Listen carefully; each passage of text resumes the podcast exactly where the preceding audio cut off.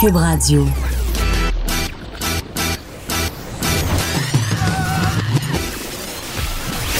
Pour elle, il n'y a jamais de mauvaise question.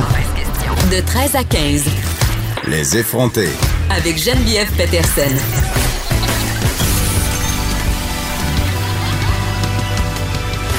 Cube Radio. Salut tout le monde, j'espère que vous avez passé un bon week-end. Hey, euh, il reste 23 jours avant Noël.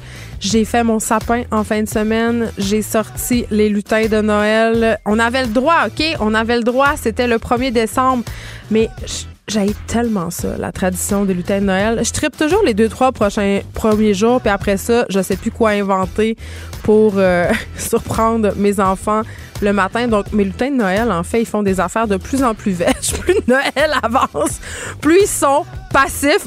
Ce matin, on les a retrouvés pendus après le luminaire de la salle à manger force est d'admettre que le 22 décembre, on va les retrouver vaguement assis dans le corridor près des souliers. Je suis plate de même. Mais bon, 23 jours avant Noël, euh, et c'est clair que notre chroniqueuse Élise Jeté fait des X sur son calendrier. Élise euh, qui fait des collabos culturels à l'émission, mais là, elle a le de Noël. C'est une amoureuse du temps des fêtes. Et aujourd'hui, en fin d'émission, elle va venir nous proposer une liste de sorties et d'activités de Noël à faire dans le prochain mois. Va-t-elle aller à Illumi, hein, vous savez, euh, cette espèce de parc d'attractions de Noël euh, qui est basé à Laval sur le site de Cavalia. Toutes les vedettes étaient là, euh, avaient reçu leur invitation pour la première d'Illumi. Je dois avouer que ça a l'air quand même assez beau, mais est-ce que je vais résister à la tentation d'aller me taper euh, le trafic de la 15 pour aller payer 200 pièces pour aller voir des lumières de Noël? Hmm, je pense que oui. OK. Hier, je suis allée à Issaute. Toutes les personnes qui ont des enfants savent c'est quoi ils sautent. Ok, c'est une espèce de centre d'amusement de trampoline et euh, toutes les personnes qui ont des enfants savent c'est quoi ils sautent et savent aussi que ça vient un peu avec une décharge de dangerosité. tout, on a toute une histoire de personnes qui s'est cassé le bras, qui s'est tordu à cheville, euh, même des histoires de personnes qui sont devenues quadriplégiques à ça. Donc, la bonne nouvelle, c'est qu'il y a de moins en moins de monde. Parce qu'avant, quand tu y allais, surtout le dimanche, euh, ça avait l'air euh, de, de Times Square le premier de l'an. C'était absolument très, très crowded. Mais là, hier, c'était une fête d'enfants. Et on sait qu'à Saute, ils organisent des fêtes d'enfants. Et il n'y a rien que j'aille plus que les fêtes d'enfants. J'ai tellement ça, les bips de fête d'enfants. Pour vrai, là, vous savez pourquoi j'ai ça? Pour plein de raisons. La première, il faut faire du small talk avec des parents dont tu tu, hein? Te bip, hein?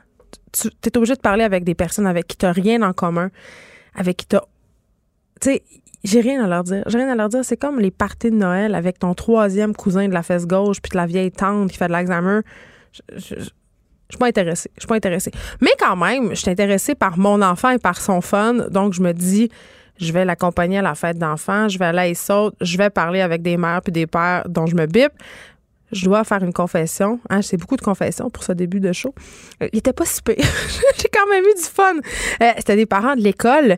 Mais je détestais cette idée de, sac à surprise qu'on remet aux enfants chaque fois. C'est, pas ta fête. Pourquoi faut que je donne un sac à surprise aux enfants pour remercier d'être une, une activité que je leur paye?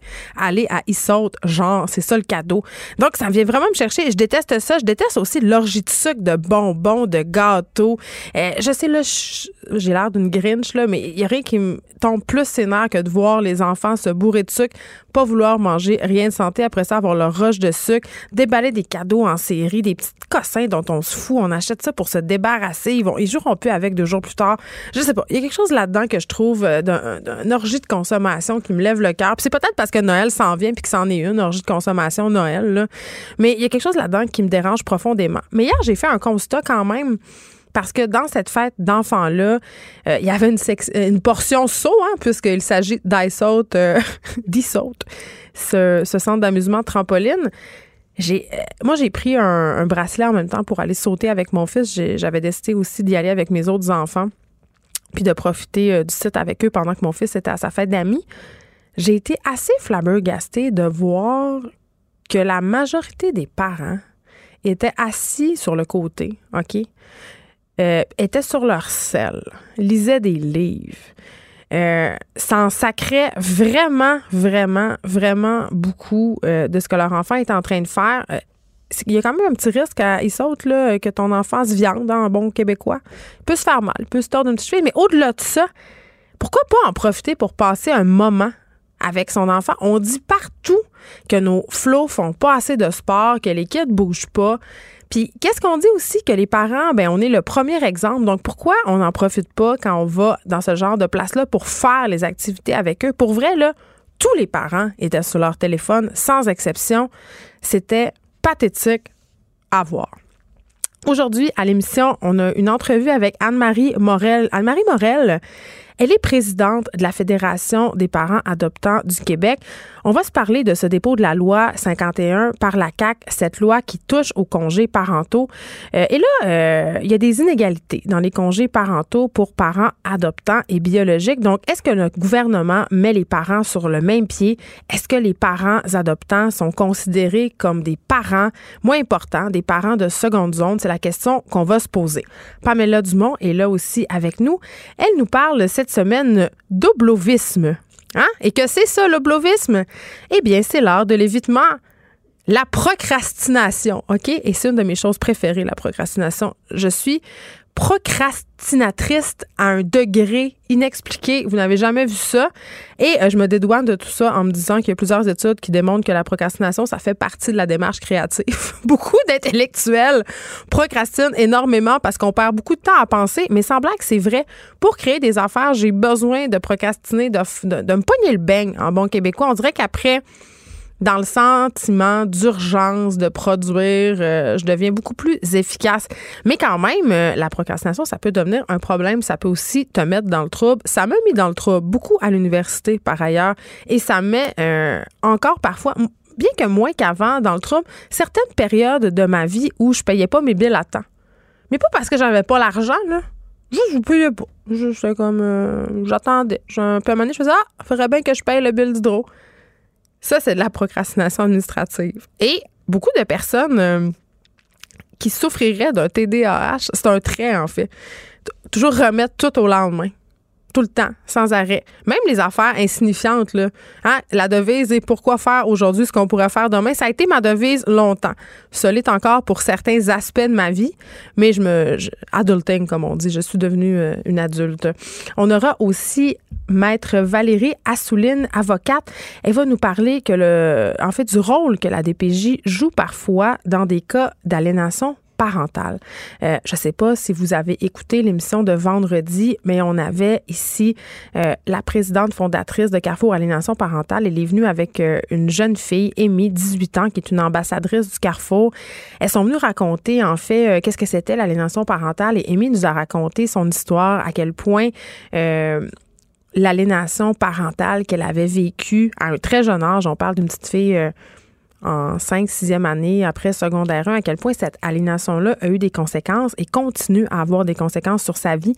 C'est une entrevue euh, qui m'a beaucoup touchée. Pour vrai, là, c'est rare que ça m'arrive, mais j'ai eu peine à retenir mes larmes une fois pendant qu'elle parlait. Si vous voulez l'écouter, elle est disponible, bien entendu, sur le site de Cube. Euh, ça donne des conseils aussi, des trucs euh, quand on pense qu'on est victime d'aliénation parentale. Et je crois que vous êtes plusieurs parce que j'ai eu énormément, beaucoup, beaucoup, beaucoup de courriels, de témoignages de personnes qui sont pognées avec ça, qui sont pognées là-dedans, dans des, des personnes qui sont pognées dans des situations d'aliénation et qui sont un peu, euh, comme on dit, euh, désemparées, euh, ne sachant pas trop quoi faire, ne sachant pas trop non plus qu'est-ce qui peut être qualifié ou pas hein, d'aliénation parentale, euh, il y a quand même différents comportements aliénants, parler en mal de l'autre parent, laisser entendre que l'autre parent est dangereux ou malade. Euh, ça, ce sont des, des formes d'aliénation parentale qui sont évidentes, mais il y en a des plus subtiles, tu sais, comme appeler sans arrêt, euh, organiser des activités dont bien plus le fun quand notre enfant est chez lui. Tu sais, tout faire pour que l'autre parent passe pour un poche, c'en est des formes d'aliénation parentale. Et si je me fie au courriel que vous m'avez envoyé, cette forme-là -là, d'aliénation parentale qui est très, très subtile, elle est assez répandue et elle ne connaît pas de sexe. Je posais la question à la directrice de Carrefour. Je disais, est-ce que ce sont plus des pères ou des mères qui font de l'aliénation? Eh bien, c'est 50-50, vraiment. Donc, on parlera de ça avec Valérie Assouline, mais dans une perspective de DPJ. Euh, est-ce que la DPJ se fait avoir parfois par des parents aliénants? Marie-Hélène Gauthier et Coralie Laperrière seront aussi avec nous. Vous les connaissez pas. Euh, ce sont des membres d'un gym Econo Fitness Extra au féminin, donc un gym pour femmes qui est situé sur la rue Masson à Montréal.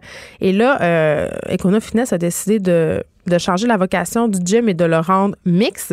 Ça fait pas l'affaire de plusieurs membres. Il y a une pétition qui circule j'ai déjà été inscrite à ce gym-là, pas dans le temps que c'était un Econo Fitness, mais dans le temps où c'était un énergie cardio et c'était pour femmes. Et il y avait plusieurs raisons pour lesquelles j'avais choisi d'aller m'entraîner dans un gym pour femmes. On va se demander, c'est quoi ces raisons-là? Puis est-ce que ça serait acceptable de l'autre bord? Hein? Un gym juste pour hommes? Pose la question. Et on aura aussi René Dubé, maire de Matagami depuis 25 ans, pour parler euh, de la couverture cellulaire. Le Québec, c'est un grand, grand territoire qui malheureusement n'est pas entièrement couvert par le réseau cellulaire. Et malheureusement, euh, parfois, il arrive des drames, comme c'est survenu le 20 novembre dernier, un, infirmier qui a perdu la vie euh, dans des sentiers. Euh, c'est quand même réellement un danger. Moi, je viens du Saguenay. Ma mère habite à Saint-François-de-Salle. Entre la TUC et la fin du parc de la Mauricie, il n'y a pas de couverture cellulaire. Je pense que maintenant, ils ont installé une tour. Donc, cet hiver, il y en aura, mais je sais qu'encore, jusqu'à l'année dernière, il n'y en avait pas. Et avant d'aller chez ma mère, à chaque hiver, dans mon, dans mon coffre de voiture, euh, j'installais des couvertures, de la nourriture, des chandelles, un kit de survie, là, au cas où je reste pogné là. Parce que si tu restes pogné dans le parc de la Mauricie puis que tu n'as pas cellulaire, tu peux attendre longtemps avant qu'il y ait quelqu'un qui passe et ça peut vraiment dégénérer tu peux avoir froid, tu peux avoir faim, surtout quand tu es avec des enfants. Et ça se passe en 2019 au Québec. Et j'ai envie de dire, ces, ces situations-là se produisaient près des grands centres. On, hein? on adresserait la situation pas mal plus vite que ça. Joanie Gontier sera là avec nous pour. On parle de porno aujourd'hui. Pornographie et médias sociaux. Vaste programme, vous allez me dire. Elle est jetée, je l'ai dit tantôt, chroniqueuse de Noël. Elle va être là à la fin de l'émission. Et là, je vous parle euh, d'alcool, de party d'adolescents. Parce que c'est un sujet que j'ai couvert beaucoup cette année. J'ai invité beaucoup de gens à l'émission pour parler euh, de l'approche qu'on peut avoir avec nos adolescents, nos adolescentes par rapport à la consommation d'alcool et de drogue aussi, parce qu'on le sait, euh, c'est l'âge où on fait des expériences. Le pot est rendu légal, donc toute l'approche est en train de changer. Euh, la discussion sur le pot doit avoir lieu au même titre que la discussion sur l'alcool, la discussion sur les autres drogues, même si c'est illégal, vaut mieux en parler moi, j'ai toujours dit, euh, je crois que j'aurai une approche non répressive. C'est-à-dire que pour moi, ça va être assez facile, étant donné mon passé assez rock'n'roll, de dire à ma fille, ben écoute, euh, tu pourras consommer telle quantité, il euh, n'y a pas de problème. eh bien, ça m'est arrivé en fin de semaine et je vais vous dire en affaire, j'ai pas trouvé ça aussi facile que je le pensais au départ. Secondaire 1, petit party de pré-ado chez une amie de ma fille. Je l'assois à la table et je lui pose la question suivante, est-ce qu'il y aura de l'alcool? Commence par me répondre non. Puis là, vous le savez, quand on est parent, on a un petit sixième sens qui clignote. Il s'est mis à clignoter, mon sixième sens. Et là, je dis à ma fille, je dis, écoute, tu ferais mieux de me dire la vérité. Et là, le chat est sorti du sac. Elle m'a dit, euh, oui, il va avoir euh, de l'alcool. La grande sœur de mon ami a acheté de l'alcool. Mais j'ai dit, comment la grande sœur de ton ami a pu acheter de l'alcool puisqu'elle n'a pas 18 ans?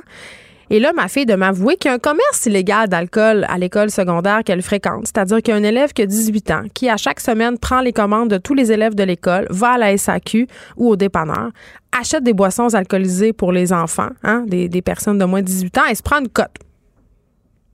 Donc, euh, c'est ça qui se passe à l'école secondaire de ma fille et ça se passe dans plusieurs établissements. Ça se passait dans mon temps aussi. Mais toujours est-il que là, comme parent, tu fais OK. Elle m'a tout dit ça. Elle m'a avoué qu'il y avait de l'alcool. Elle m'a rien caché. Maintenant, est-ce que je la laisse aller dans le party où il y aura consommation de l'alcool quand on sait que les parents seront pas là, que la mère est pas au courant? Ça a été vraiment une longue discussion avec moi-même, avec ma conscience. Euh, moi et son père, on en a parlé. On est séparés, hein, je vous le rappelle. J'ai décidé de la laisser y aller. J'ai décidé de la laisser y aller euh, et de d'établir une limite de consommation, c'est-à-dire euh, telle quantité. Puis je vous rassure tout de suite, là, c'était une quantité très très infime. Donc elle est partie à son party. J'ai dit tu dois me donner des nouvelles, euh, tu dois me tenir au courant. Elle est rentrée à l'heure dite. Quand elle est rentrée, elle était bien correcte. Puis finalement, elle a fini par me dire, moi, j'ai pas trouvé ça si le fun que ça. fait hein? Une preuve que l'approche répressive, ça donne rien que peut-être montrer plus d'ouverture, ça nous donne des résultats plus intéressants. Mais quand même, je voulais, je voulais vous confier ça parce que même si j'ai toujours un discours assez libéral sur la question, même si je prône la liberté, même si je me dis que nos enfants, ils sont à l'âge des expériences puis qu'on pourra pas les empêcher, quand ça arrive pour vrai, quand c'est ton enfant qui te demande de consommer, j'ai pas trouvé ça si facile. Les effrontés. Deux heures où on relâche nos bonnes manières.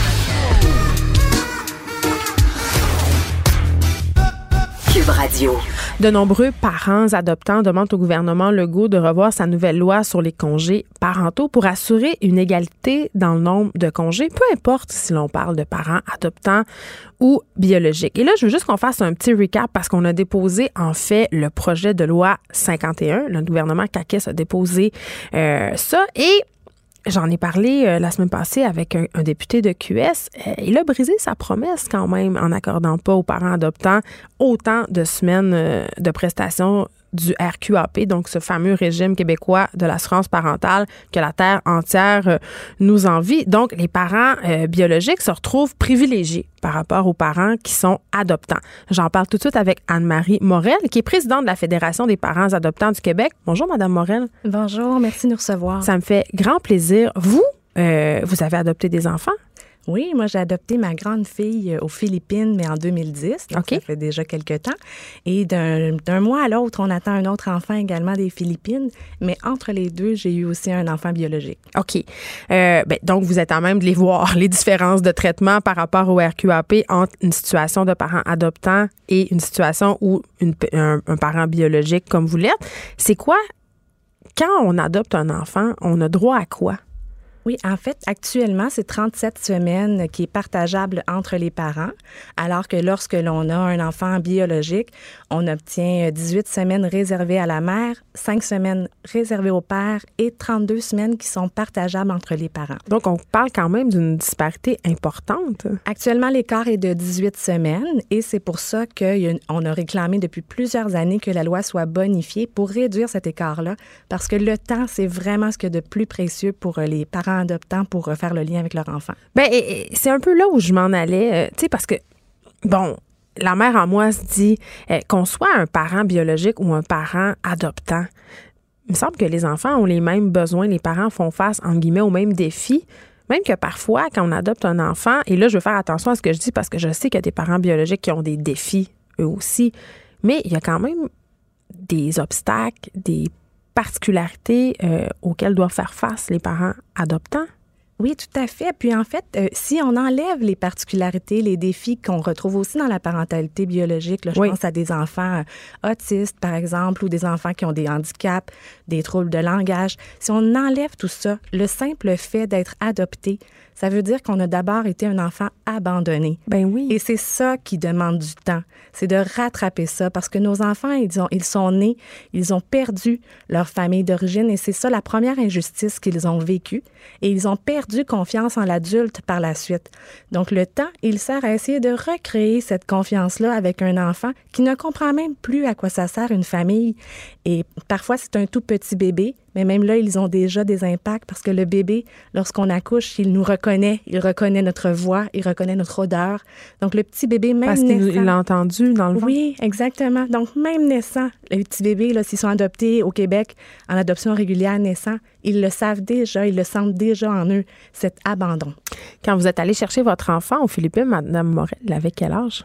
Ma fille avait 13 mois et vraiment, les, les, les, réactions des enfants sont différentes. Le choc, là, je suis une étrangère, hein, j'arrive, je la prends. Racontez-nous un peu. Oui, exactement. Donc, euh, moi, je suis allée euh, donc la chercher euh, aux Philippines, à l'orphelinat. Nous étions ensemble, mon conjoint et moi. Puis, donc, la, la, petite cocotte, elle arrive en marchant avec, euh, avec les intervenants qui prennent soin d'elle depuis le départ. Et euh, bon, on la prend dans nos bras et on quitte. Donc, ça ne se fait pas de façon euh, très, très, très, très lente. C'est sûr qu'on essaie de jouer un peu avec elle, mais on part rapidement. À ce moment-là, il vous a jamais vu de sa vie, là? Elle m'a jamais vu de, de, sa vie. Elle sait pas je suis qui. En plus, j'ai une autre couleur, une autre odeur, une voix, une langue différente. Donc, je suis rien de ce qu'elle connaît. C'est vrai, ce n'est pas un, un enlèvement. Là. Je ne vais pas le positionner comme ça, mais c'est un peu comme ça qu'on peut voir la chose, la perspective de l'enfant. c'est ça qu'on demande au gouvernement. Mettez-vous dans la peau de ces enfants-là C'est pas le même besoin, là, mais le besoin, il est, il est très important parce qu'il vit un choc terrible. Et, et souvent, les enfants vont s'agripper à un des deux parents et on ne sait pas c'est lequel. Donc, des fois, il va s'agripper après le papa, puis des fois, il va s'agripper après la maman, puis il voudra rien savoir de l'autre parent. Alors, si nous, on a fait nos plans, puis on veut un congé parental, puis c'est la mère à la maison, ça se peut que notre choix, il soit ébranlé. Parce que l'enfant s'est attaché euh, à l'autre partie. Oui, exactement, mais attaché, mais un attachement qui n'est pas encore sécure. C'est-à-dire que moi, ma fille, lorsqu'elle m'a vue, elle s'est agrippée à moi comme une bouée de sauvetage. Elle ne regardait pas mon conjoint dans les yeux, elle voulait rien savoir de lui, et puis je pouvais même pas la laisser une seule seconde. Si je disparaissais de la pièce, c'était la panique, des cris de mort. Euh, je prenais ma douche, je devais la tenir dans mes bras, juste l'asseoir au sol. C'était pas suffisant. Je devais la garder dans les bras, changer de bras quand que je me lavais. Donc, elle était euh, en situation de panique. Et euh, la seule façon qu'on a trouvé pour qu'elle puisse approcher mon, mon mari, c'était de, vu qu'elle était affamée, mal nourrie, c'était de lui laisser lui la nourrir, puis de dire ce n'est que toi qui la nourris. Donc, elle n'a pas le choix de venir euh, te voir. Et c'est comme ça qu'ils ont commencé à créer le lien, mais ça prend plusieurs semaines, plusieurs mois pour que ça devienne un lien sécure, pour qu'elle nous fasse confiance. Et là, le RQAP, évidemment, c'est une question financière.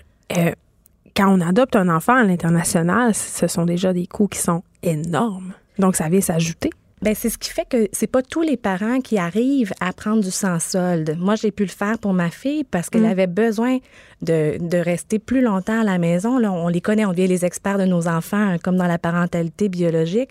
Puis il faut comprendre que quand l'enfant a vécu en orphelinat, une garderie, ça ressemble pas mal à un orphelinat. Et parfois, ils ont fait plusieurs orphelinats, plusieurs familles d'accueil. Donc, quand moi, je vais l'apporter à l'orphelinat, si je fais juste six mois de congé, ben c'est clair que l'enfant, il pense qu'il est réabandonné, puis qu'il s'en va ailleurs et que tout est à refaire. Donc, la garderie, ça ébranle nos enfants, ça les déstabilise si ça vient trop tôt. Mais il n'y a pas certaines exigences, Madame Morel, parce qu'au Québec, quand on adopte un enfant au Québec, euh, il y a cette obligation de rester avec lui pendant plusieurs mois, puis c'est beaucoup plus que six mois pour justement refaire ce lien-là qui est étiolé, qui est brisé.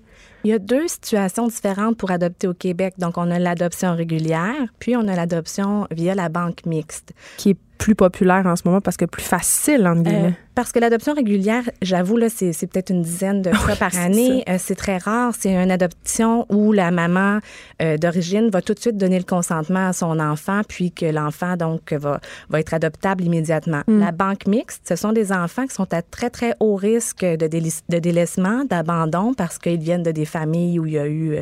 où la, la On a retiré. Exact. La compétence parentale était peut-être euh, moins forte. Et le rôle à ce moment-là de ces familles-là, c'est d'être famille d'accueil. Ils ont, ils ont un petit paiement euh, mensuel pour prendre soin euh, de l'enfant, puis surtout pour travailler avec la DPJ pour essayer que l'enfant retourne dans sa famille biologique. Puis est-ce que ces gens-là ont droit à un congé parental? Parce qu'on peut adopter des bébés en banque mixte. Oui, ben ils ont un congé parental qui est le même que pour euh, les congés d'adoption, mais tant et aussi longtemps que l'enfant n'est pas adopté, ils ont un petit soutien de l'État pour euh, en prendre soin parce que comme je vous dis, l'enfant il n'est pas à eux, ils sont des familles d'accueil et ils travaillent pour que l'enfant les quitte. Donc c'est ça qu'on- que nos parents de banque mixte euh, font et ils prennent soin de l'enfant en sachant que dans à peu près 90% des cas, ils vont et l'enfant va rester avec eux, va demeurer avec eux, mais dans un petit pourcentage, l'enfant va reprendre le chemin soit d'une institution, soit de, de sa famille d'origine. Vous avez dit tantôt, Madame Morel, euh, que vous aviez eu la chance, entre guillemets, de pouvoir prendre un congé sans solde. C'est pas le cas de tous les parents. Il y a des gens qui s'endettent. Absolument. Puis c'est pour ça, en fait, souvent, on est déjà fortement endetté, comme vous le disiez, euh, au moment où on Pour aller à l'Internet. C'est combien, mettons? Et la moyenne, on avait calculé les différents pays, c'est rendu environ 35 000 en moyenne. Puis ça, c'est pour quoi faire cet argent-là? C'est pour les billets d'avion? Leur C'est quoi? Bien, dès le départ, il y a toute l'administration, donc avec les organismes euh, Mm. agréés d'adoption ici. Donc, eux, ils doivent faire des dossiers, il faut les faire traduire. Il y a- il y a- en partant, là, ça coûte environ 5 000 au Québec parce qu'on paye Juste la base. Juste là-bas. On paye notre travailleuse sociale on, pour nous évaluer, on paye notre psychologue pour nous faire passer des tests, on paye la police pour nous faire des rapports qui disent qu'on est fiable. Donc, on donne beaucoup de cet argent-là déjà à la base au Québec. Et par la suite, c'est sûr que tout ce qui est le voyage, euh, il y a l'orphelinat où on rembourse en fait ce que notre enfant a coûté euh, pour son hébergement. On m'a déjà parlé de dons obligatoires, en guillemets, de cadeaux. euh, Oui, mais ça s'est oui, ça beaucoup amélioré. Là. Je vous dirais que la rigueur de ce côté-là, elle est quand même assez assez forte. Il y a eu des abus là, de- il y a quelques années dans certains pays, Ouais. mais c'est très surveillé. Là. Il y a des conventions internationales et puis au Québec, le secrétariat à l'adoption internationale fait vraiment un, un très gros effort. On peut pas adopter dans les pays où la façon d'adopter est croche. Donc, ça. euh, 30-35 000 en partant. Puis là, après ça, on revient avec cet enfant-là et, et on n'a pas droit aux mêmes semaines de congés parentaux que les parents euh, biologiques. Est-ce que vous vous sentez discriminé? Mais en fait, c'est oui, de- on se sent, on sent que c'est très injuste pour euh, les parents parce que notre réalité, c'est clair, elle est complètement différente. J'ai eu les deux, je suis à même de comparer. Ben oui. Donc les besoins sont grands des deux côtés, mais c'est surtout pour mon enfant que c'est discriminatoire parce Ouais. que les enfants adoptés, c'est les seuls au Québec. Il n'y en a aucune autre catégorie qui n'ont pas droit à un an de présence parentale. Et le Mais premier- pourquoi? on se demande tellement la même chose que vous et depuis tellement d'années parce que c'est le premier soin pour nos enfants, c'est le soin de base, le temps passé avec nous, la présence parentale pour réparer toute cette blessure d'abandon-là qu'ils ont eue, pour réparer euh, la confiance dans des adultes. Il y a des enfants là, qui, qui se, qui, quand ils- la nuit, là, on me racontait, des enfants qui sont tellement habitués à pas avoir de parents dans leur vie au moment de leur adoption qu'ils vont aller la nuit être malades, vomir aux toilettes, puis ils réveilleront même pas leurs parents, ils retournent se coucher comme si de rien n'était. C'est des petits adultes à 3 ans, à 4 ans qui essaient de se débrouiller tout seuls. Donc, on doit vraiment travailler avec eux pour rétablir euh, ces, ces logiques-là. Les Euh, faire pour- des enfants un peu. oui, tout à fait. Puis au niveau du sommeil, c'est des enfants qui vivent beaucoup, beaucoup de traumatismes. Là. Juste imaginer, ma fille, elle vivait dans un orphelinat avec 18 bébés. Ça pleure constamment et c'est des néons. Donc, c'était ça, ses conditions de vie pendant un an. Donc, elle dormait à la clarté?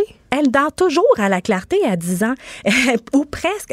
C'est donc, c'est des, des traumas qui restent. J'ai jamais été capable d'enlever complètement la lumière, mais c'est des enfants qui se réveillent aux demi-heures, aux 20 minutes pour être sûr qu'il y a encore quelqu'un. Donc, c'est des enfants qui ont vécu vraiment une grande, grande peur et ils ont, ils sont, ils ont vécu un traumatisme profond. Et c'est juste pour ça qu'on a dit que pour ces enfants-là, il n'y a aucune raison qu'ils n'aient pas droit à la même considération que tous les autres enfants du Québec. Ce sont les seuls actuellement qui sont dis- discriminés ainsi. Anne-Marie Morel, merci. Vous êtes présidente de la, de la Fédération pardon, des parents adoptants du Québec. Merci beaucoup. Merci. Écrivaine, Blogueuse.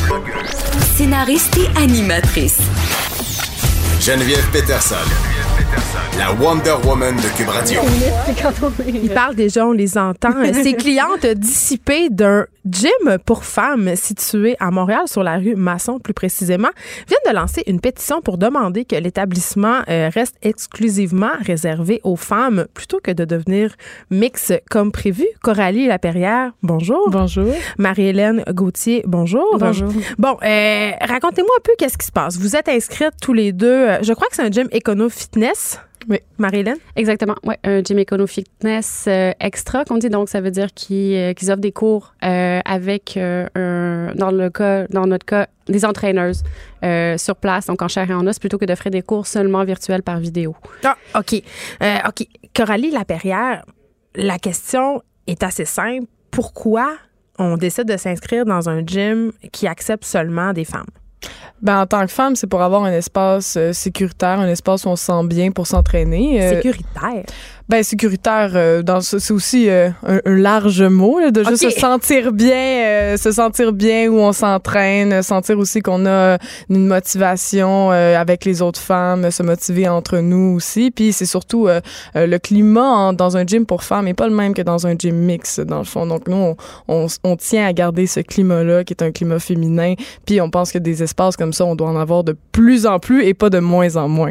Euh, Marie-Hélène Gauthier, euh, Coralie nous parle du climat dans un gym mix. Euh, c'est pas un secret pour personne, là, je m'entraîne au gym beaucoup. Euh, c'est vrai que dans un gym mix, euh, je veux pas parler de game de séduction ni de meat market, mais il y a quelque chose quand même de. Ouais. L'ambiance est différente, mais Ouais. je veux pas dire qu'il y a une ambiance de séduction, c'est pas ça. Mais Ouais. Qu'est-ce qui se passe exactement? C'est quoi la différence? Ouais, ben je pense qu'on a on a parlé beaucoup euh, euh, dans le dans le- la foulée du mouvement MeToo euh, des différents problèmes auxquels les femmes faisaient face dans l'espace public. Ouais. Euh, on va parler dans le jargon dans le jargon militant d'un safe space justement d'un espace. Ah, les auditeurs ici sont rendus Ouais, habitués. c'est là, ça, ou du male gaze ou des Ouais. choses comme ça. Donc, je pense que, que comme tu dis, c'est pas nécessairement qu'il y ait, qu'il y ait des, des, des jeux de séduction, mais je pense que n'importe quelle femme peut s'identifier aux problèmes auxquels on fait face dans l'espace public, ne serait-ce le catcalling, comme on dit. Sortir dans l'espace public, jogger, par exemple, c'est s'exposer à des regards masculins, c'est s'exposer aussi à euh, des fois des, des choses qui nous sont criées, euh, soit Et de, au des- gym, si tu te fais crier après, la- Évidemment. c'est plus des regards. c'est plus des regards. Donc, c'est plus insidieux. Évidemment, il y a comme une forme de censure sociale. Les hommes vont pas aller jusque-là. Mais je pense que les femmes sont sensibles au regard, justement, puis euh, vont censurer leur rapport dans l'espace, vont pas se pencher de la même manière. On sait, on va pas, on va pas se pencher, on va faire un squat s'il y a un homme juste derrière nous. Euh, on va pas se pencher vers l'avant s'il y a un homme en avant nous puis on a un décolleté. On va, on va comme se censurer d'une manière comme ça. Donc, ça limite notre rapport à l'espace. Ça change des choses, je pense. euh. Mais est-ce que l'approche aussi de de l'entraînement Coralie Laperrière est différente, c'est-à-dire est-ce que euh, nécessairement on configure les gyms pour femmes de façon différente? Est-ce que Ah, les cours complètement. qui sont parce que tu sais je pense à toutes les mères euh, en tout cas quand je fréquentais ce gym là euh, sur Masson, puis il y en a plusieurs au Québec, là, des gyms pour femmes, c'est de plus en plus populaire. Euh, Il y avait tout cet aspect post-maternité. Là. Exact. Ben avant, c'était un énergie cardio qui avait un, carrément une garderie à l'intérieur. Ma fille y a été. Ouais, nice. Mais en février, dans le fond, ils ont changé l'énergie cardio pour la bannière d'Econo Fitness. Euh, ils ont enlevé ce service-là des garderies, tout en promettant aux femmes que ça allait rester un gym pour femmes. Et pourtant, ils, ils transgressent leurs promesses carrément en devenant un gym mixte. Et donc, ils nous enlèvent beaucoup de services.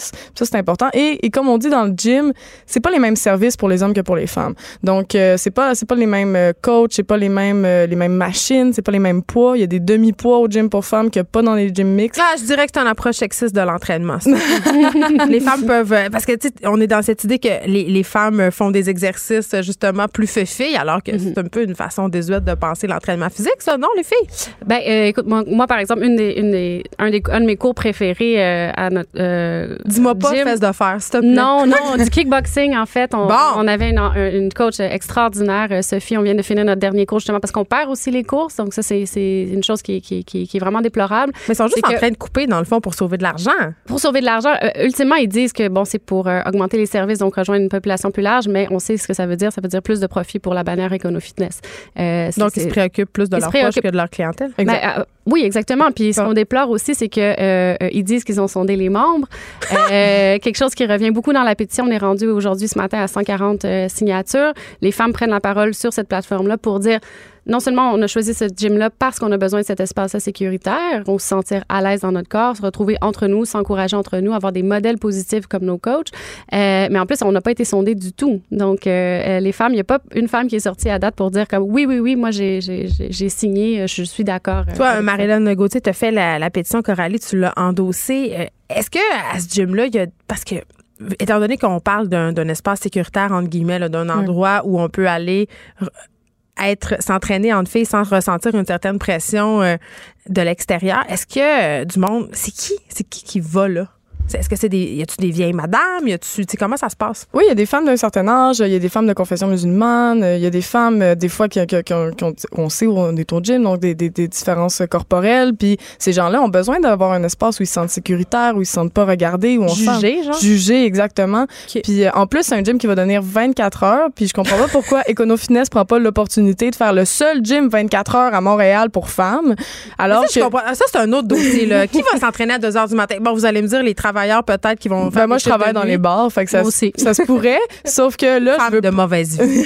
Oui. Mais j'irai pas m'entraîner à un gym à 2 heures du matin où il y a juste des gars, il y a pas d'employés. Je sens pas que ma sécurité est, Je comprends. est assurée. Alors que ça aurait été un endroit où, quand je parle de sécurité, ça aurait vraiment été un endroit plus sécuritaire si ça avait été un gym 24 heures pour les femmes. Et je pense même qu'il aurait pu avoir de la clientèle d'ailleurs à Montréal qui sont aurait été vraiment plus loin, qui aurait été attirée par ce gym-là parce que c'est sur une rue le fun, c'est dans un quartier de fun. On, tu sais, je pense que ça aurait pu être une opportunité d'affaires qu'ils n'ont pas prise. Et en plus, ils osent nous dire qu'il n'y avait pas de locaux euh, à louer sur Masson, alors qu'il y a plein de locaux à louer sur Oui, euh, Masson là, disponibles. Je pense régulièrement. Eh, donc, irritez-vous. Eh, Marie-Hélène Gauthier-Coralie, à la Perrière, je vais poser. euh, je vais me faire l'avocat du diable un peu. On jase, là. Si demain matin, on ouvrait un gym pour hommes, où on acceptait seulement les hommes, est-ce que vous pensez que ça passerait? Oui.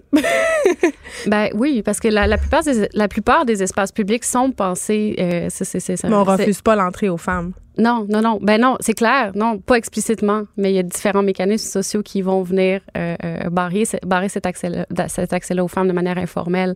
Euh, puis effectivement, si on était si on était dans une société effectivement égalitaire, euh, on n'aurait pas besoin de ces espaces-là. Il faut se questionner sur le pourquoi on ressent, selon on vous, le ressent ce besoin d'être entre nous. Exactement. Donc, c'est, c'est, c'est-à-dire que, en- encore une fois, je reviens sur le, le, le post-MeToo, dans le, le, le mouvement dans lequel on se trouve, cet espace social qu'on a ouvert pour discuter de qu'est-ce que c'était être une femme dans l'espace public, le, le les différentes formes de harcèlement auxquelles elles font face. On peut pas être conséquent, voir ça, puis dire oui, il faut faire quelque chose comme société, puis pas reconnaître le besoin de ces espaces-là non mixtes. Et là, l'entreprise euh, n'entend pas reculer. Qu'est-ce que vous allez faire euh, si la chaîne va de l'avant? Ben, ils ont commencé quand même les travaux euh, deux, trois jours après. Donc, ils vont de l'avant. Euh, ils vont de l'avant, ça c'est clair. Euh, ben, allez comme dit- Ben, comme dit Coralie, il y a d'autres euh, d'autres d'autres locaux. euh, écoutez, que Kikono Fitness euh, pense pense à, à son affaire, peut-être ouvrir un autre gym pour femmes. Sinon, nous, ce qu'on espère aussi, on, on est en contact avec avec des élus municipaux. Euh, on a parlé aussi entre nous euh, à à la sortie des cours, peut-être investir les espaces communautaires pour offrir aux femmes aux femmes de tous âges, parce qu'effectivement, comme comme l'a dit Coralie, il y a des femmes âgées. Moi, j'ai une femme d'à peu près 70 ans dans mon cours de kickboxing, puis qui qui qui, qui déplace de l'air là. C'est le fun de se retrouver entre nous comme ça, peut-être investir des espaces communautaires. Il y a des profs qui sont intéressés aussi à se, à se joindre à ce projet-là. À long terme, peut-être d'offrir un, un autre espace pour les femmes dans Rosemont, ça serait, ça serait bien. Visiblement, il y, a un, il y a un besoin. Oui, puis le débat est ouvert, fait que allons-y puis fonçons. Marie-Hélène Gauthier, Coralie Laperrière, merci beaucoup. J'invite les gens, si on veulent que le gym, euh, hein, allez signer votre pétition. Oui, il y a un groupe Facebook euh, Sauvons notre euh, gym rue Masson. Il y a une pétition Très euh, qui circule. Très, ouais, c'est très local. C'est un enjeu local. C'est pour les femmes euh, rosemontoises. Ben, tu dis ça, mais je suis pas d'accord que c'est un enjeu local, Non, local absolument. parce que des locaux pour femmes à la grandeur Oui. du Québec, il y en a de plus en plus. Il y a vraiment une demande. Pour Il y a une vrai, là, donc c'est une situation euh, quand même euh, qui doit interpeller plusieurs femmes euh, qui nous écoutent ailleurs parce qu'elles fréquentent un gym pour femmes. Merci beaucoup les filles. Merci. Merci. Cube Radio. Jusqu'à 15, vous écoutez Les effrontés. On le sait, le Québec, c'est un immense territoire et ce territoire-là, malheureusement, n'est pas totalement couvert par le réseau cellulaire. Et là, plusieurs intervenants travaillant dans le nord du Québec croient qu'une couverture cellulaire adéquate le long des routes de la région aurait pu aider à éviter la récente mort d'un infirmier qui se rendait dans une communauté crie du nord du Québec. Je veux juste faire un rappel des faits. Le véhicule euh, de Georges Hay, hein, cet infirmier qui est décédé, s'est enlisé dans une route secondaire entre le Bel-sur-Quévillon et Matagami. Ça s'est passé le 20 novembre. C'est un infirmier qui venait de Brossard il s'apprêtait à remplir son troisième contrat en territoire CRI. Il était en route donc pour Matagami. Son corps a été retrouvé à plus de 20 km de son véhicule. Son véhicule qui avait été localisé par les policiers plus tôt cette semaine. Et sa mort ravive le débat sur l'absence de couverture cellulaire adéquate le, long des routes isolées. Et là, on parle avec René Dubé, maire de Matagami. Bonjour, Monsieur Dubé. Bonjour, madame. Écoutez, ça fait 25 ans que vous êtes maire de Matagami. Des histoires comme ça, des histoires malheureuses, des drames comme ça, c'est pas la première fois, malheureusement, que vous en voyez. Non, c'est pas la première fois, mais ce qu'on peut dire, c'est que là, je pense qu'on est en train de voir la lumière au bout du tunnel à force de travailler d'arrache-pied avec l'appareil gouvernemental, avec le milieu, sensibiliser tous les organismes, toutes les structures qu'on a sur le territoire, faire en sorte qu'il y a réellement une volonté d'avoir des résultats. Donc, c'est malheureux le décès actuel. Ça revive des, des, des passions de dire, ben, ça va pas assez vite encore. Mais euh, on, on pense être en mesure finalement de, de voir un plan d'action aboutir dans les prochains mois là, par rapport à différentes revendications qui est fait par le milieu, autant du côté jamaisien que du côté des communautés cris. Ben oui, parce que là, il y a le député caquiste d'Ungava, Denis Lamotte, qui a assuré euh, que le gouvernement du Québec travaille déjà à améliorer la desserte cellulaire dans votre secteur. 400 millions de dollars sur 7 ans sont prévus pour supporter euh, ces projets-là, mais quand même, ce décès-là de cet infirmier aurait pu être évité. Et là, ce que les gens disent, et moi la première, c'est qu'on est en 2019, c'est quand même assez aberrant qu'il y a certaines parties de votre territoire qui ne soient pas encore desservies. Pourquoi c'est pas encore desservi? Parce que probablement qu'on avait plus la volonté de venir chercher des ressources naturelles que de venir se préoccuper des gens qui ont décidé d'habiter le territoire. Vous savez, c'est un très, très grand territoire. On est habité par des Jamésiens, mais des cris aussi sur le territoire. Je, je, disais lors d'une autre entrevue qu'on pense euh, Val d'Or, Montréal, sans dessert de cellulaire, ça, ça, crierait haut et fort. Hein? Ça serait impensable. 125 km. Mais nous, la réalité aujourd'hui, c'est de Matagami à Chisasibi, c'est plus de 600 km où est-ce qu'on n'a pas la desserte cellulaire. Donc, on travaille avec des téléphones satellites et on travaille avec des points d'information, des points de relais pour être en mesure, comme au 381, qu'on appelle communément, qui est le relais entre Matagami Chisasibi. C'est une habitude de dire, OK, on se rapporte, on, dire, on est rendu là, puis on, s'en va vers tel endroit. Donc, on a pris des mesures temporaires pour être en mesure de se donner une certaine forme de sécurité.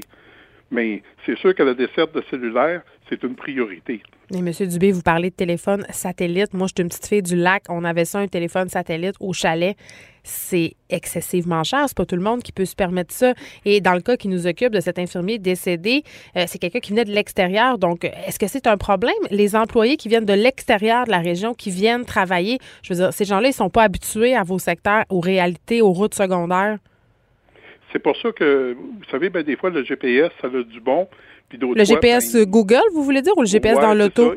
Il faut, il, faut, il faut apprendre à travailler avec, hein, parce que nous, ce on donne de plus en plus d'informations aux employeurs et aux gens des organismes. Hmm. C'est donner l'information maximale à vos gens quand ils viennent travailler en région. Dire, OK, vous partez de quel endroit, puis tout ça, puis donner des informations, des points de relais pour être sûr et certain de s'en venir d'une façon sécure.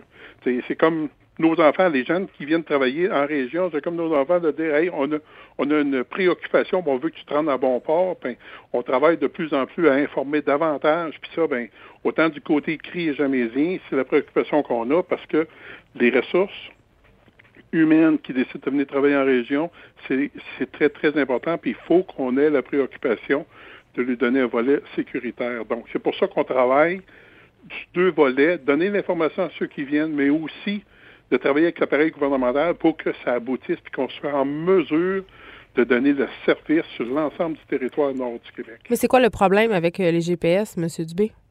Ben, c'est ben des fois, ils vous donnent qu'est-ce qu'on appelle communément la route la plus courte. Ouais. Puis quand vous prenez des routes comme euh, un exemple qui est Villon-Matagami, ben, c'est une route anciennement forestière qui est devenue la responsabilité du ministère des Transports, mais c'est une route multi-ressources. Donc, tu as des embranchements pour aller dans des euh, coupes de bois ou dans des explorations. Et là là. fait que si t'as pas un 4x4 ou un gros pick-up, euh, tu risques de te retrouver dans de sales draps. Ben, des choses, mais ça se fait bien, mais c'est juste d'être de, de, bien informé avant d'entreprendre cette traversée, avant de prendre la route. C'est pour ça qu'il est important, côté communication avec nos gens. Donc, on va venir avoir le résultat qu'on veut, mm. d'avoir la, la, tour qui va être en mesure de répondre aux besoins de nos gens en 2020, c'est ce qu'on veut. Puis euh, il y a une volonté de tout le monde de mettre ça en place. Puis l'appareil gouvernemental est sensible, puis veut faire des efforts pour supporter le milieu. Donc c'est sûr qu'il est sensible. Il y a eu des morts. oui, mais euh, il, doit se dire qu'il y a beaucoup d'ouvrages qui s'est fait en amont que malheureusement vous n'êtes pas au courant, mais qu'on a travaillé avec le gouvernement, puis on a travaillé avec les organismes pour dire il y a des choses qui doivent se faire. Le résultat du mort est un mort, une mort de trop là. Mais Imaginez-vous si on n'aurait pas travaillé avec euh, la structure gouvernementale, notre député, le ministre de la Région Nord du Québec, puis les, autres, bien, on sera encore plus loin. Là, on a un pas d'avant. Il s'agit de ne pas le perdre, puis de faire en sorte que oui, il y a des choses qui vont se faire. Malheureusement, c'est une mort de trop, on ne le dira jamais assez. Vous avez dit quelque chose que je trouve euh, préoccupant, M. Dubé. Tantôt, vous avez parlé des communautés CRI. Euh, vous m'avez dit si ça s'était passé entre Val d'Or puis Montréal, ça n'aurait pas été la même chose. Est-ce que vous vous sentez comme des citoyens de seconde zone? Euh, je ne suis pas prêt à dire ça. Disons qu'on avait plus. Tu sais, comment expliquer? Quand que tu cries fort, tu as, une écoute différente. Quand tu as une masse de population pour répondre, euh, on est sur le territoire nord du Québec.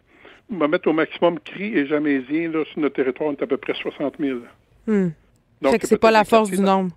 C'est pas la force du nombre, mais pourtant, c'est une région riche de ressources. C'est une région qui est riche pour le Québec. Puis ça, ben, il faut jamais qu'on l'oublie. Et là, vous l'attendez. On l'oublie parce qu'il y a des gens qui l'habitent, hein? Puis si vous voulez continuer à développer notre Québec, il faut que les gens continuent à habiter des régions comme la nôtre. Vous avez bien raison. Est-ce que vous l'attendez quand, cette couverture euh, cellulaire? Est-ce que ça va arriver en 2020? Vous croyez? Notre souhait, le, le, notre souhait numéro un, c'est que les travaux soient amorcés en 2020.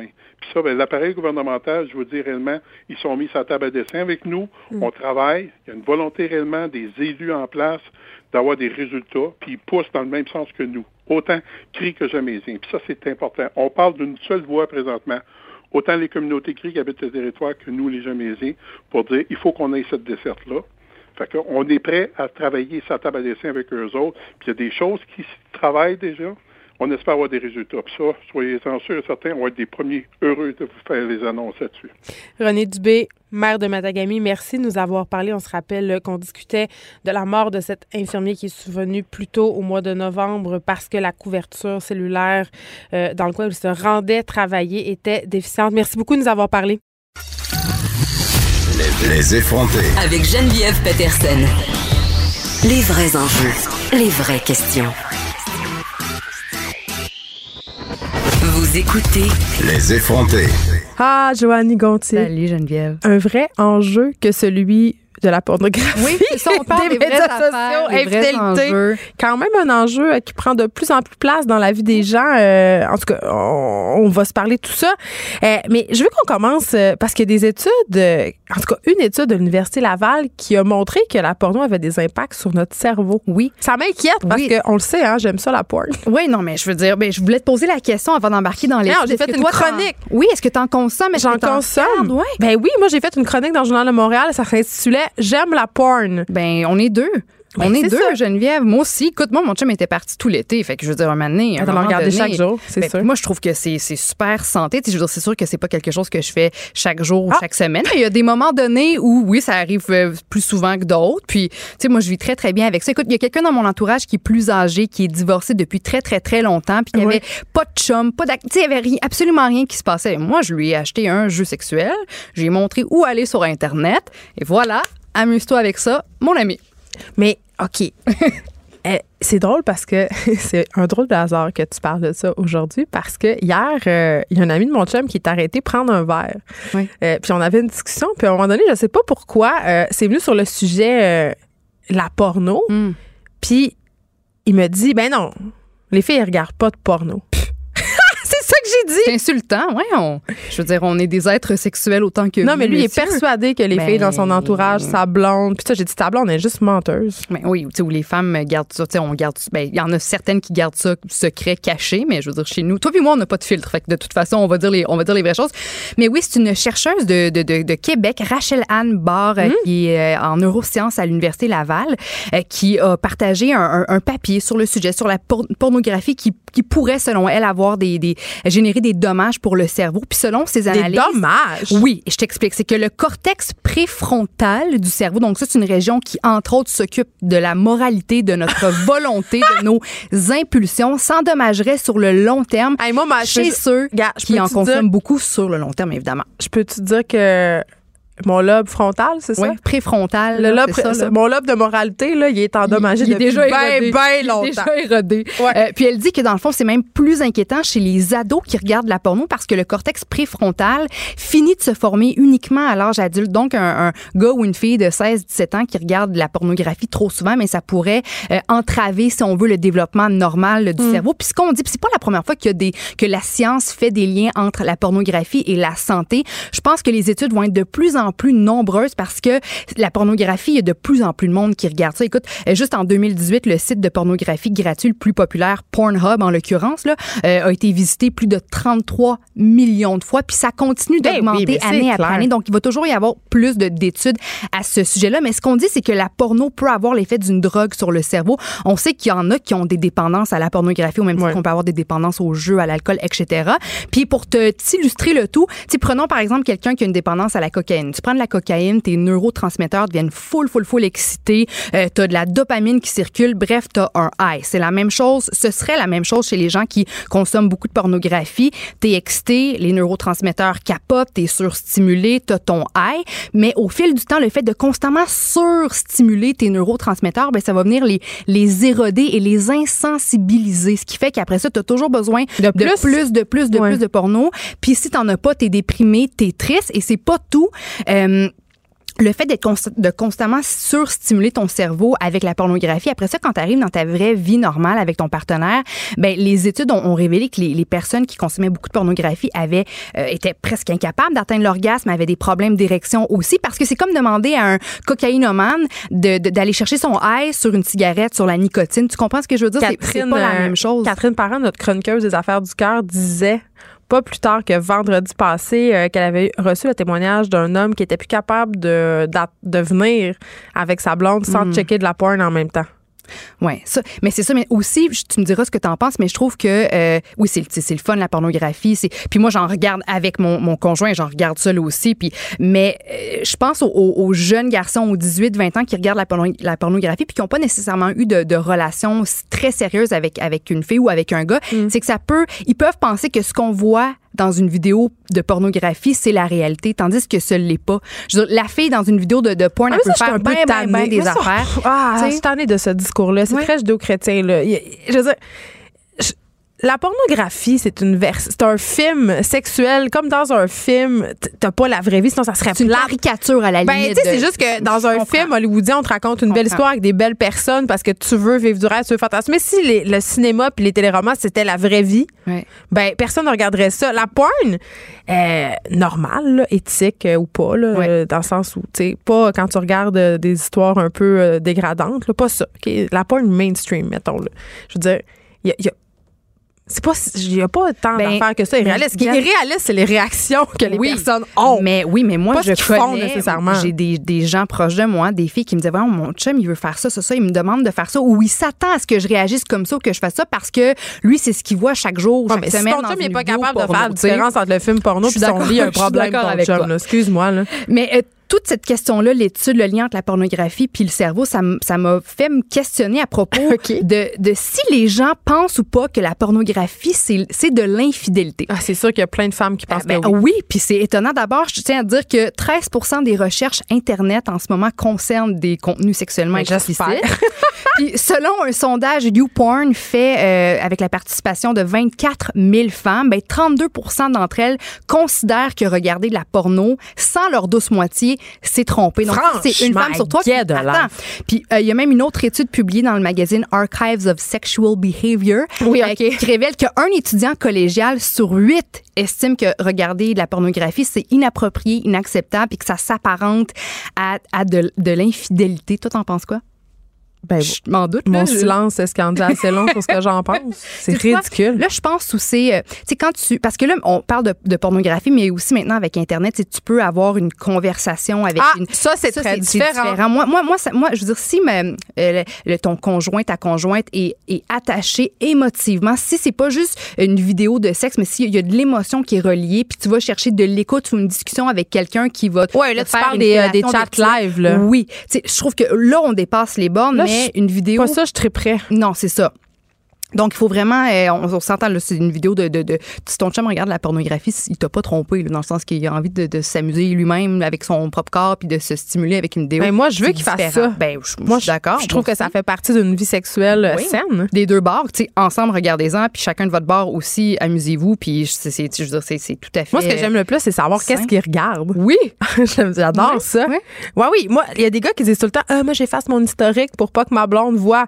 Moi, je suis comme, efface-le pas. Ben non, ben non. je veux voir. Ben, puis moi, j'en parle ouvertement. Je disais, Hey, je suis tombée là-dessus, c'est fucké comme contenu. Tu sais, Ah oui, mais attends, c'est ça. L'autre fois, avec Dave. Morgan, on, avait, on, on, on discutait, on, on- il disait, moi, quand je, je vais dans des chambres d'hôtel, on dirait que ça va ensemble. Tu sais, je Ouais. regarde la- de la porno.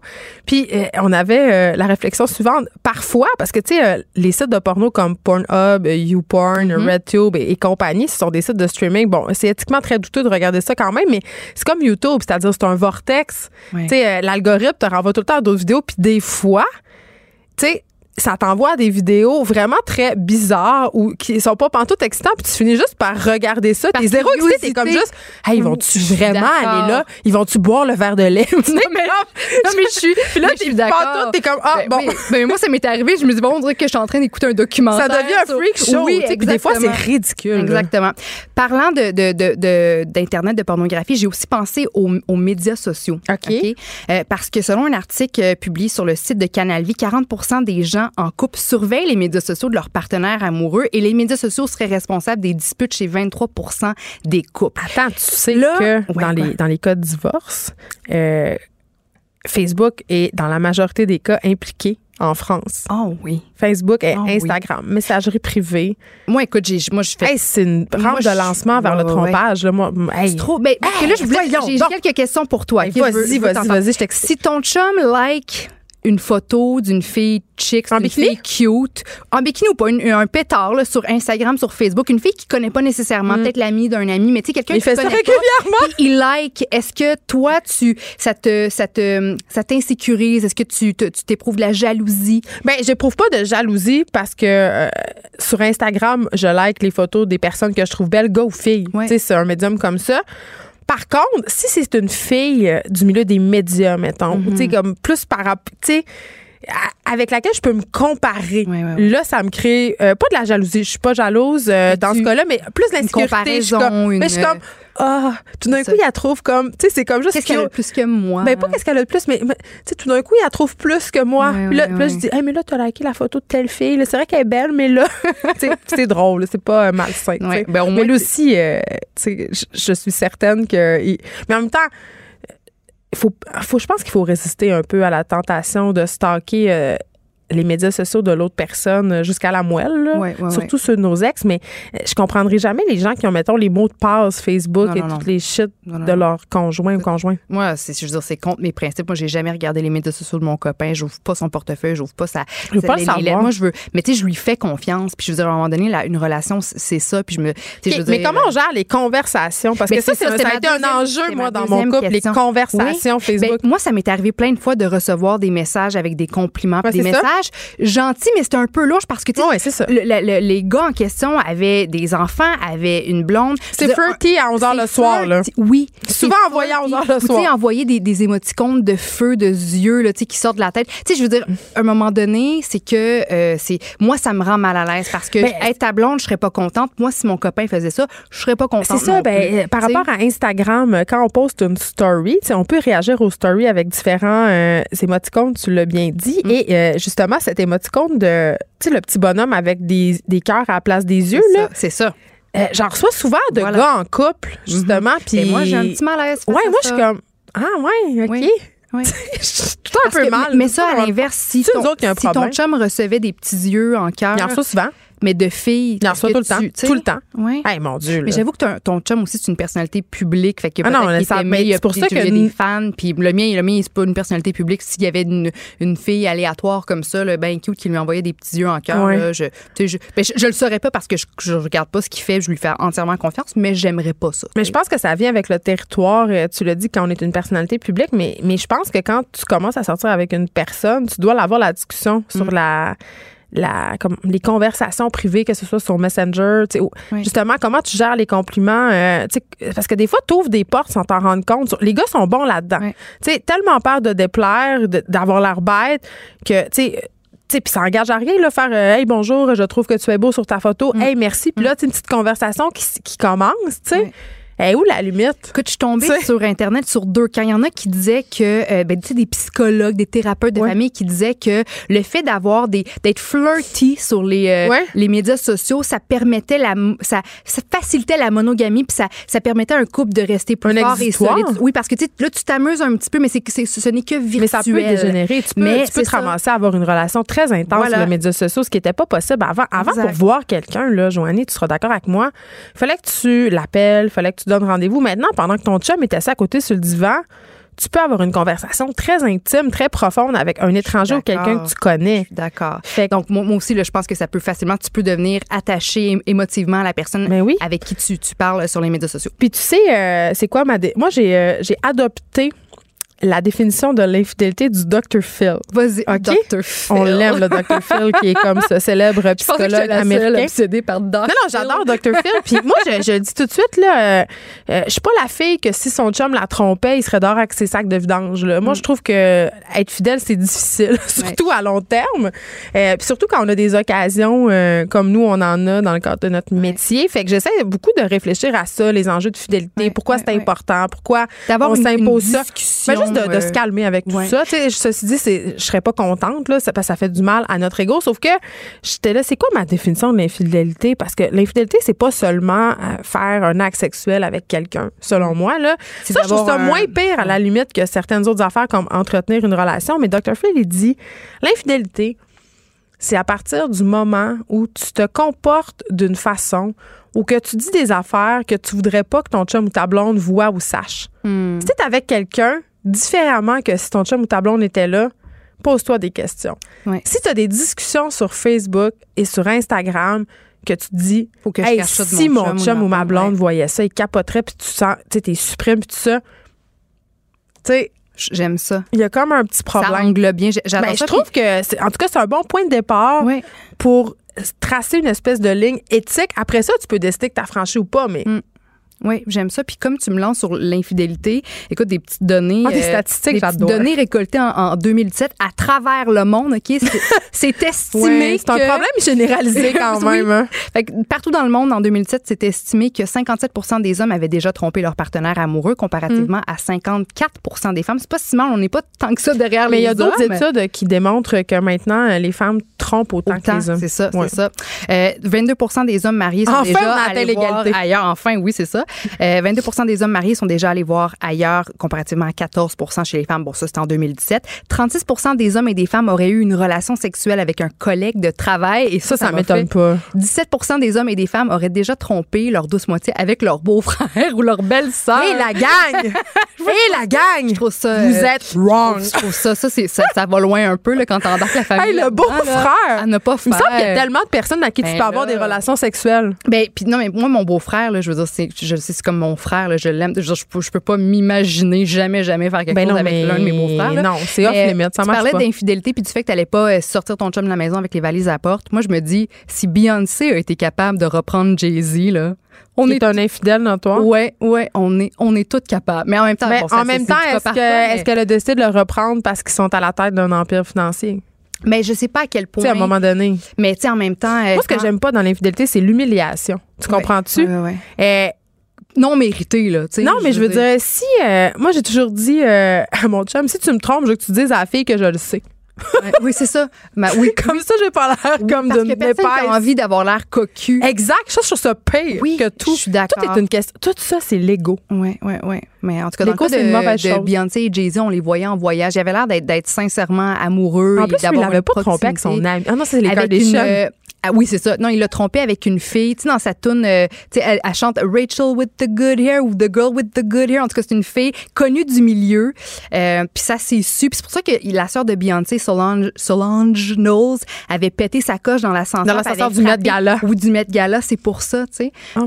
Becky with the good hair. C'est ça qu'elle chante dans, dans sa tune. Mais son album, le Lemonade, là. Oui, c'était la euh, surtout, c'était- oui. Mais je veux dire, c'était l'album où, dans le fond, elle bâche Jay-Z, puis elle sort, tu sais, elle sort ses démons, puis elle- Mais moi, j'ai un gros malaise. ouais. J'ai Ben, un gros aussi. malaise avec. Mais euh, en tout cas, ils ont l'air de, de- de- ça a l'air d'être, d'être, d'être bien correct leur affaire. Joanie Gontier, merci. Merci à toi. Nous sommes des infidèles. Oui. Écrivaine, Blogueuse. scénariste et animatrice.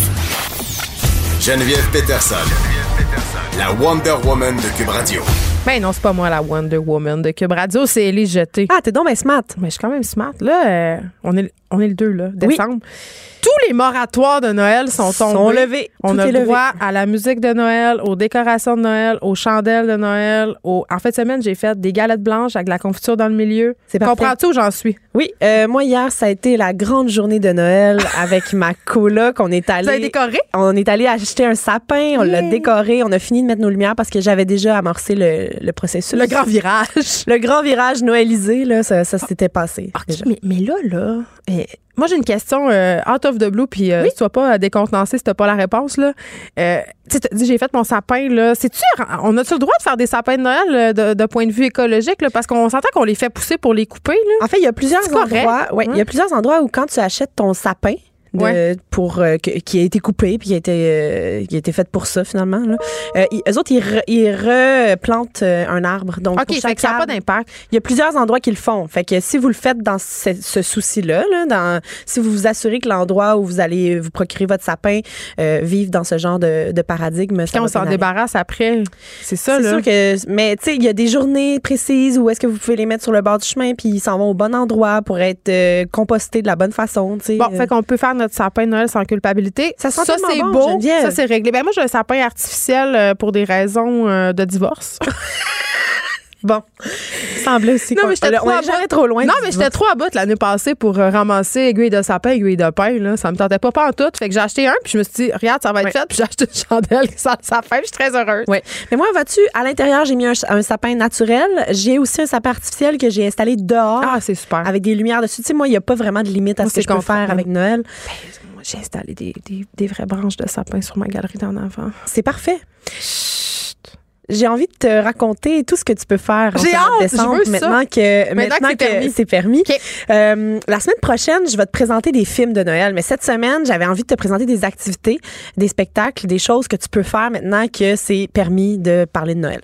Première chose que tu peux faire, tu peux t'acheter des billets pour la licorne du 3 au 21 décembre. Il y a le spectacle qui s'appelle Foirée montréalaise. Foiré? Foiré. Là, je m'explique. C'est le spectacle qui a pris la place des contes urbains à la licorne euh, depuis 2015. Avant, on nous présentait une série de lecteurs, la plupart des acteurs qui venaient nous raconter un conte qui avait été écrit par euh, une tierce personne et un, un conte urbain. Donc, il y avait une touche de Montréal dans chaque conte, euh, mais souvent, ça- il y avait quelque chose de fantastique, hein, évidemment, parce que c'est des contes. Euh, moi, je suis arrivée en 2009, Geneviève, à Montréal, et de 2009 à 2014, j'ai assisté à tous tous les spectacles des contes urbains. J'adorais ça. J'étais vraiment une grande fan. Ça me mettait dans le, le mode de Noël. Et depuis 2015, ils ont remplacé ça par la foirée montréalaise. Je suis un peu moins fan, mais j'y vais quand même. parce que je suis Vraiment comme l'ambassadrice de Mère Noël? Ouais, je pense que oui. J'aimais beaucoup, beaucoup le concept des contes urbains. J'ai été très déçue quand ça, ça s'est terminé.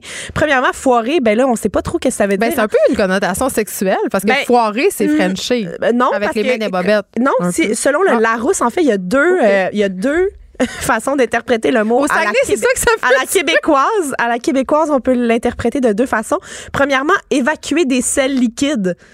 Fait que c'est sûrement pas ça. T'as pas le droit, jamais pu le droit de parler de sel liquide dans mon émission. Mais c'est OK? parce que c'est jamais ça. pu. Mais je voulais t'en parler parce que je trouvais ça drôle, parce que je voulais te faire une petite euh, leçon de vocabulaire.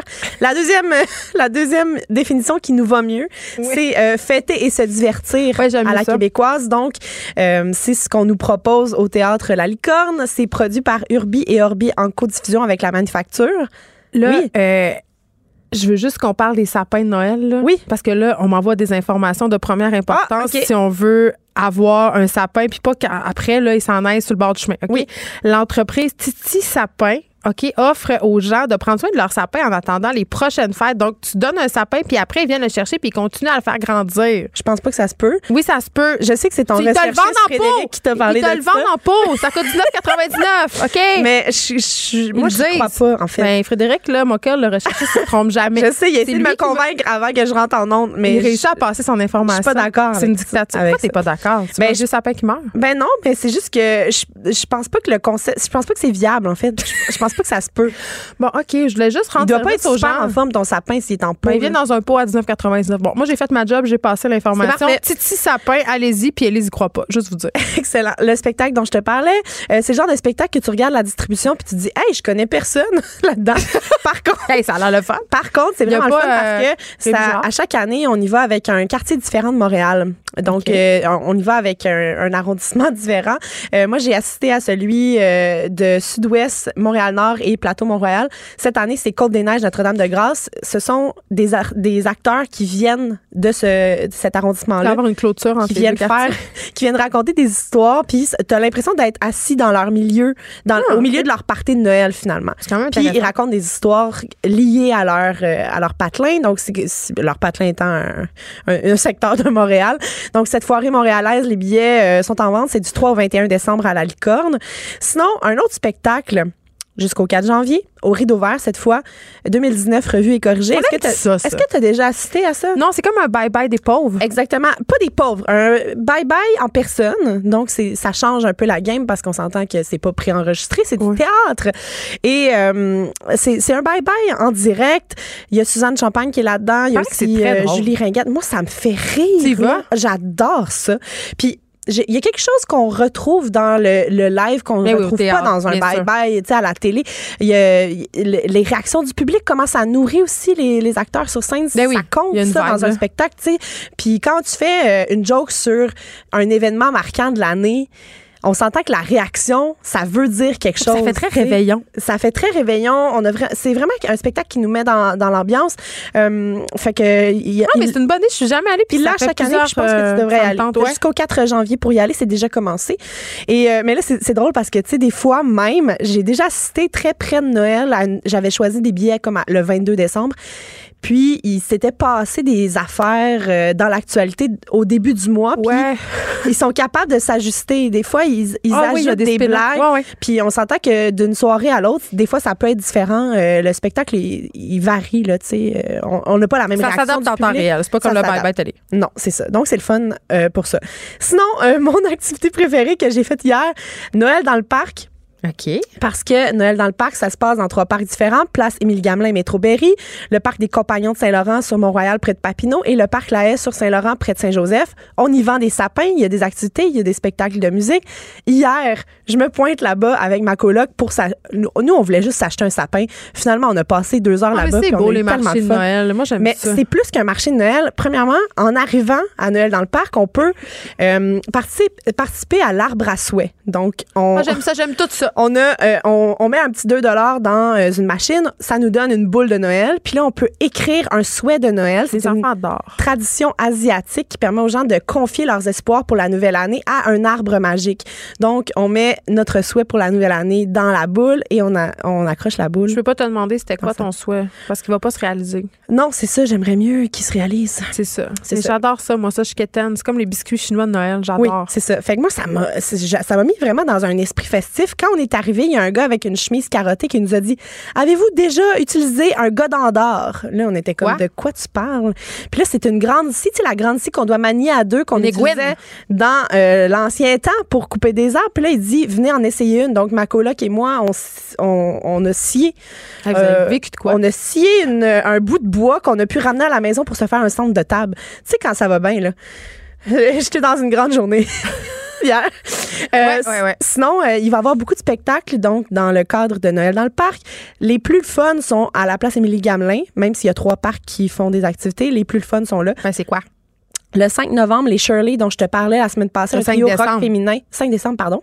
J'ai dit quoi? Novembre. Novembre. Je suis bien poche. 5 T'es pas décembre. poche, C'est cette là. T'es semaine. passionné. Oui, les Shirley, euh, je t'en ai parlé la semaine passée parce qu'elles ont gagné deux prix au GAMIC. Et euh, fait que c'est ça, un trio rock féminin qu'on avait écouté en ondes. C'est Sinon, très bon. Louis-Philippe Gingras va être là le 19 décembre. Euh, on va aller entendre la chanson Barré de Toronto qui se trouve sur son nouvel album. C'est toi, c'est moi qui est en train de parler. C'est moi où on s'écoute jusqu'à qu'on sait qu'on s'aime. Mais c'est pas ça qu'on est. Barré Toronto. Le nouvel album, euh, le nouvel album de Louis-Philippe Gingras s'appelle Tropical Apocalypse, donc il viendra présenter les nouvelles chansons de son album. Sinon, je sais que t'aimes beaucoup Jesse McCormack qui va être là le 21 décembre. Euh, on peut l'entendre, la chanson No Love Go.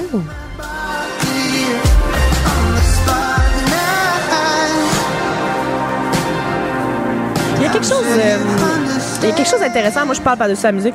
Pas de problème avec ça. Excuse-moi, Jessie.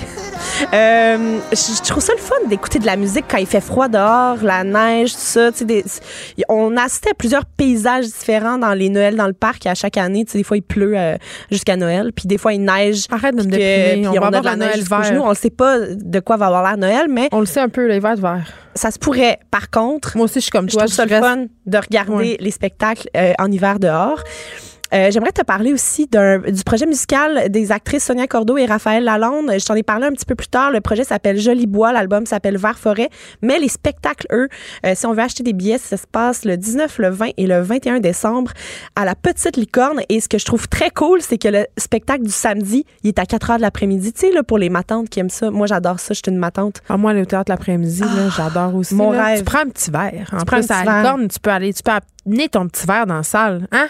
Euh, Un oui. bon petit chivas régal, une petite crème de menthe. Exactement. Tout ça. Puis moi, j'avais assisté euh, donc à leur spectacle qui, qui, euh, qui avait été fait à la Petite Licorne. Je crois que c'était il y a deux ans. Il y avait seulement un mini-album à leur actif à ce moment-là. Et ça avait été vraiment un... un- tu sais, ça nous avait mis dans le mood. C'était le fun pour Noël.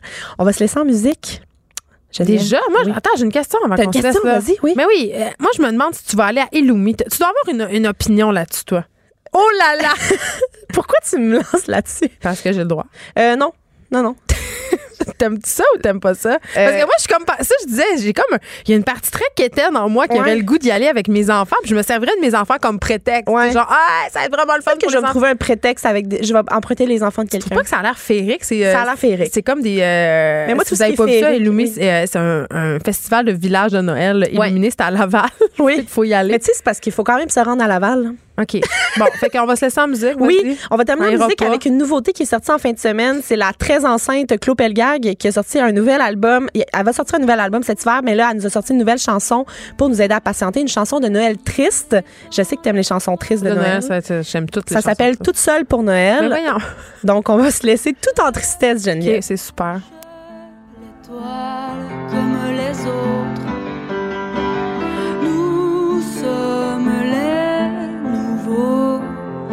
Apôtres. Je suis désolée. Elise, elle aime super ça. Non, mais c'est très beau. C'est juste que ça finit l'émission sur une note légèrement dépressive. Mais, non, hey, la gang, mélancolie, mélancolie. Mais euh, nous, on avait une tradition que je trouve fort intéressante, euh, le Noël des orphelins. Faites ça, essayez ça une fois dans votre vie, euh, entre Noël puis jour de l'an, ou même pourquoi pas à Noël. Invitez des gens qui sont tout seuls, euh, ceux que leur famille est loin, ceux qui sont en chicane avec leur famille, ceux qui ont pas de famille. Pour vrai, vrai. là, mes plus beaux soupers de Noël, c'était pendant le Noël des orphelins, une tradition que j'essaie de maintenir à chaque année. Élie Jeté, merci. Ça a été un Je plaisir. vais aller voir euh, le bye-bye au rideau vert, ça me tente. Excellent. Euh, C'est déjà fini pour nous. On se retrouve demain de 1 à 3. Cette émission est maintenant disponible en podcast. Rendez-vous dans la section balado de l'application ou du site cube.radio pour une écoute sur mesure en tout temps. Cube Radio, autrement dit. Et maintenant, autrement écouté.